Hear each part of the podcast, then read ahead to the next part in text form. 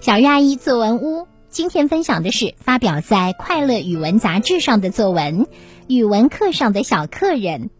福建省邵武市通泰中心小学六年级张千惠，在车棚扫地的同学从树上采了三朵连在一起的菇，把它们拿到教室放在讲台上。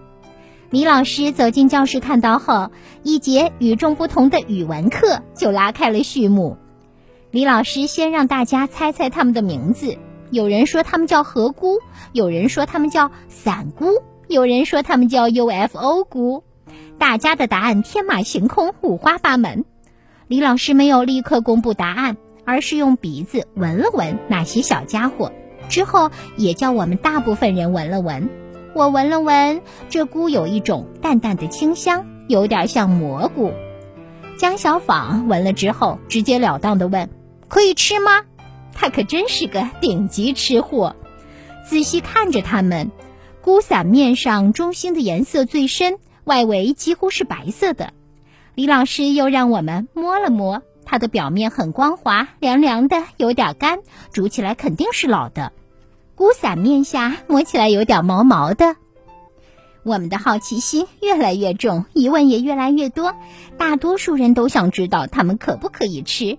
李老师终于不再卖关子，公布了答案。原来这种菇叫平菇，是一种食用菌。当听到“食用”二字的时候，几乎全班同学都欢呼起来，有些人还商量着该清蒸还是红烧。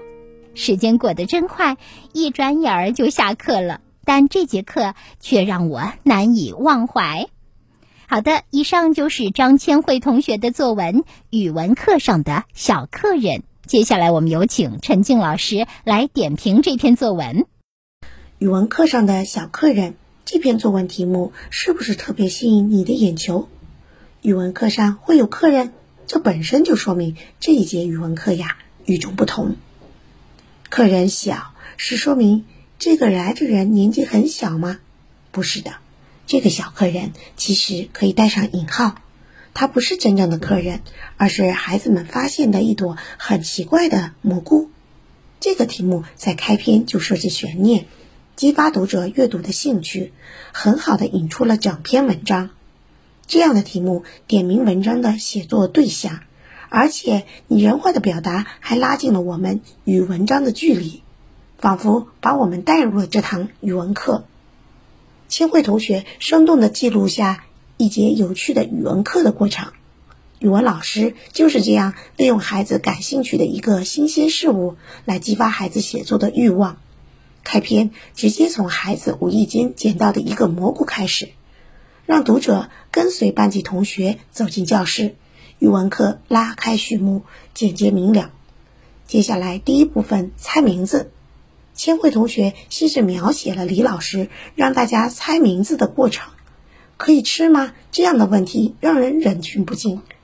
作为读者的你，是不是也可能会提出来？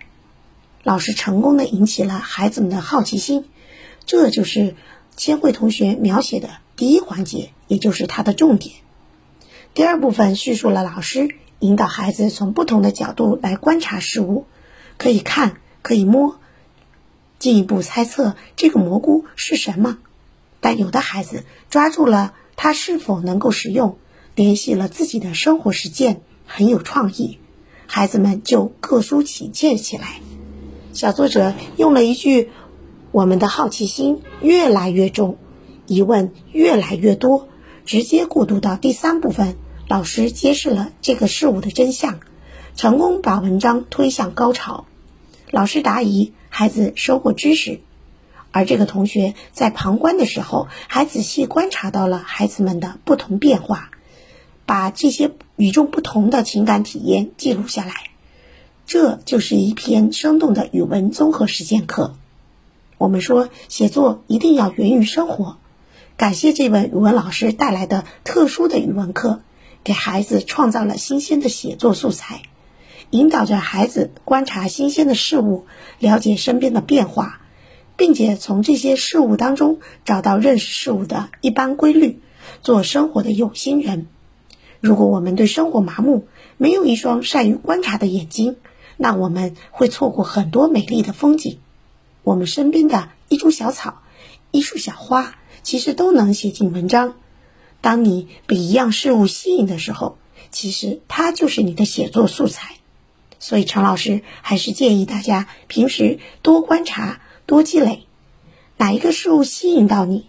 哪一节课吸引到你？他们就在你的身边，但是有什么特别之处呢？大家可以用心想一想，通过对比，把你感兴趣的观察与发现的过程，按照时间推移的顺序，一点一点记录下来，这就是一篇习作佳品了。